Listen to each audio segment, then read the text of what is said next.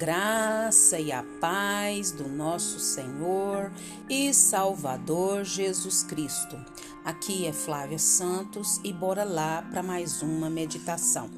Nós vamos meditar nas Sagradas Escrituras em Gênesis 28, 17, apenas a parte B do versículo que diz: Este lugar não é outro senão a casa de Deus. Esta é a porta dos céus. Este lugar não é outro senão a casa de Deus. Esta é a porta dos céus. Gênesis 28, 17b. Oremos. Pai, em nome de Jesus, nós queremos uma vez mais pedir ao Senhor que perdoe os nossos muitos pecados, as nossas muitas falhas, as nossas muitas transgressões, todos os pecados em pensamento, obras, ações, reações. Pai, em nome de Jesus nós clamamos a Ti. Limpa-nos, purifica-nos, santifica-nos com a Tua desta fiel. Pai, em nome de Jesus, nós queremos agradecer ao Senhor pela semana que passou. Te agradecemos por todas as dádivas, bênçãos e favores. E agradecemos também ao Senhor por mais uma semana que já se iniciou. Não temos palavras para agradecer tudo que o Senhor fez, tem feito e sei que fará. Queremos agradecer, Pai amado, por essa vida que nos ouve, queremos agradecer por essa oportunidade de falar do teu amor, falar da tua palavra. Deus, clamamos a Ti que continue falando aos nossos corações, que o Espírito do Senhor venha trabalhar na nossa alma, nas nossas vidas, nas nossas famílias, na necessidade de cada um que nos ouve. É o nosso pedido nessa hora, já agradecidos no nome de Jesus, no nome de Jesus. Amém. Nós vamos falar hoje sobre Betel, casa de Deus. É, se a gente for ler alguns capítulos anteriores do texto que nós lemos, nós vamos verificar que Jacó, por um prato de comida, ele comprou o direito de primogenitura de seu irmão Esaú. E depois enganou seu próprio pai e irmão para herdar a bênção. Por isso foi jurado de morte pelo seu irmão, tão logo seu pai morresse.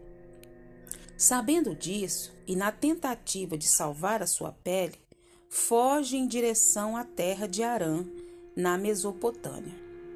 Chegando a um certo lugar, ele faz de uma pedra um travesseiro e ali ele resolve dormir.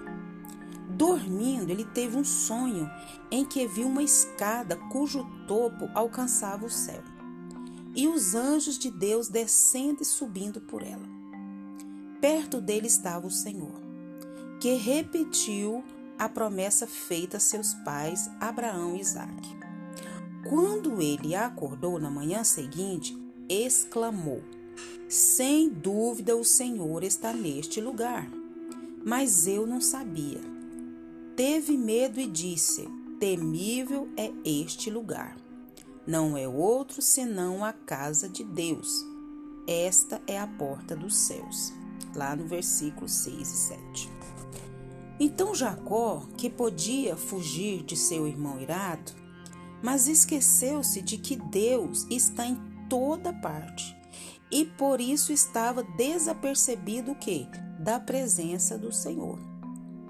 Então, nesse sonho, Deus deu a entender a Jacó que as pessoas podem tentar até fugir de alguém, mas jamais conseguirão fugir de Deus. Essa palavra fala muito aos nossos corações. Às vezes as pessoas pensam que estão escondendo, a gente pensa que está escondendo as coisas das pessoas, do marido, da esposa, dos filhos, dos pais, dos amigos, seja quem quer que for mas nós podemos até esconder. Mas de Deus jamais. Por quê? Porque Deus é onipresente. Deus está em todos os lugares ao mesmo tempo. Deus está comigo aqui agora e está aí com você que está me ouvindo. Deus é onipresente, onisciente, onipotente. Então Deus sabe o que todos estão pensando. Deus está em todos os lugares. E Deus é onipotente porque ele tem todo o poder. toda a força, toda a majestade. Então, não adianta querer fugir do homem, sendo que de Deus não conseguiremos fugir. Depois desse sonho, Jacó prometeu servir a Deus, inclusive prometendo entregar-lhe os dízimos. Olha que compromisso.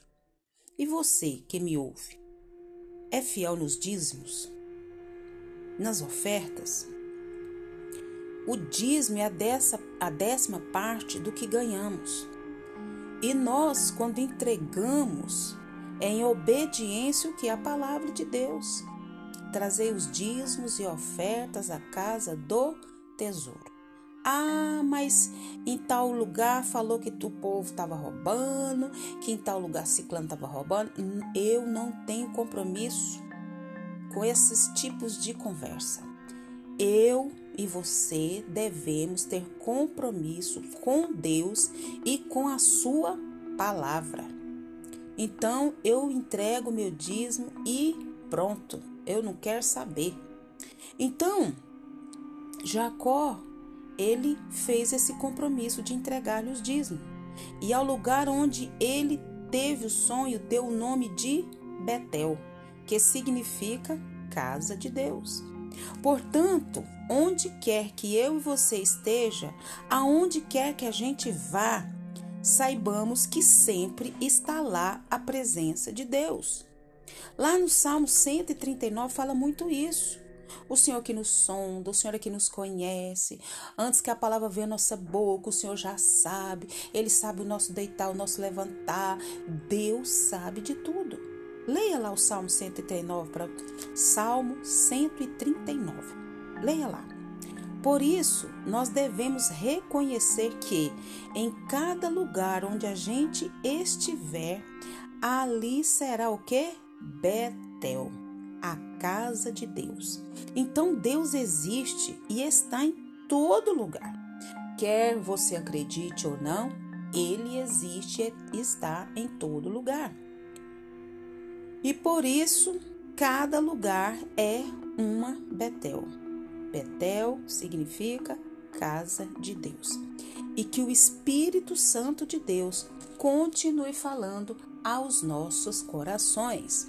Pai, em nome de Jesus, nós queremos pedir ao Senhor perdão, Pai. Perdão dos nossos pecados, perdão de querer achar que escondemos as coisas das pessoas que estão à nossa volta. E sendo que do Senhor, Pai, nós não escondemos nada, nada, nada, nada.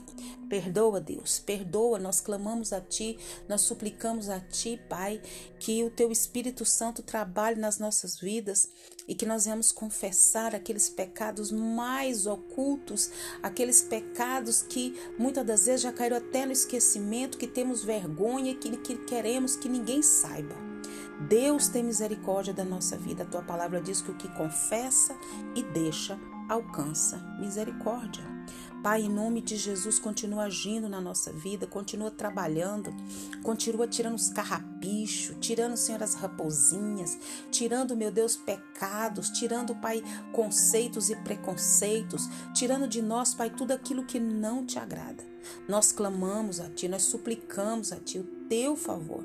Age na nossa vida, meu Pai. Queremos agradecer, Deus, por mais essa reflexão. Que o Espírito do Senhor continue falando aos nossos corações nessa semana, nessa nova semana, nessa nova oportunidade que o Senhor nos dá. Pai, em nome de Jesus, abençoa, Deus, a nossa semana, abençoa o nosso mês, abençoa o nosso ano, dai-nos sabedoria para tomar todas as decisões. Continua nos guardando dessa praga do coronavírus e de todas as pragas que estão sobre a terra. Guarda a nossa vida, guarda os nossos, é o nosso pedido, agradecidos no nome de Jesus. Leia a Bíblia, leia a Bíblia e faça oração se você quiser crescer. Pois quem não ora e a Bíblia não lê, diminuirá, perecerá e não resistirá. Um abraço e até a próxima, querendo bom Deus. Fui!